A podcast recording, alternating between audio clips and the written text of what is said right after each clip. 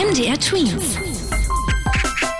Dein 90 Sekunden Corona-Update. Ist die Pandemie vielleicht bald zu Ende? Der Europachef der Weltgesundheitsorganisation Hans Kluge macht da Hoffnung, denn weltweit gehen trotz Mutationen die Fälle zurück. Und das könnte sogar an den Mutationen selbst liegen, denn manche Veränderungen führen dazu, dass das Virus sich selbst schwächt und sowas gab es den Experten zufolge schon öfters bei Pandemien. Außerdem helfen die Hygienemaßnahmen und viele hatten schon Corona, dadurch stecken sich auch insgesamt weniger an.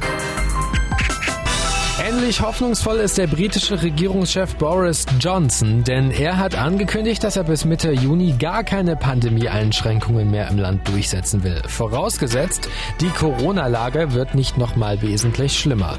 In Großbritannien wurden schon mehr Menschen als in Deutschland gegen Corona geimpft. Im Sommer könnte laut Experten die britische Bevölkerung auch durchgeimpft sein. Die Lehrer und Kita-Personal werden eher geimpft als ursprünglich gedacht. Das haben die Politiker entschieden. Hintergrund ist, dass man dann die Schulen wieder mehr öffnen kann. Für diese Entscheidung gibt es aber nicht nur Lob, so findet es zum Beispiel die Chefin vom Deutschen Ethikrat nicht gut, dass damit einige gefährdete Menschen, die sonst eher eine Impfung bekommen hätten, jetzt später dran sind. MDR Twins. Dein 90 Sekunden Corona-Update.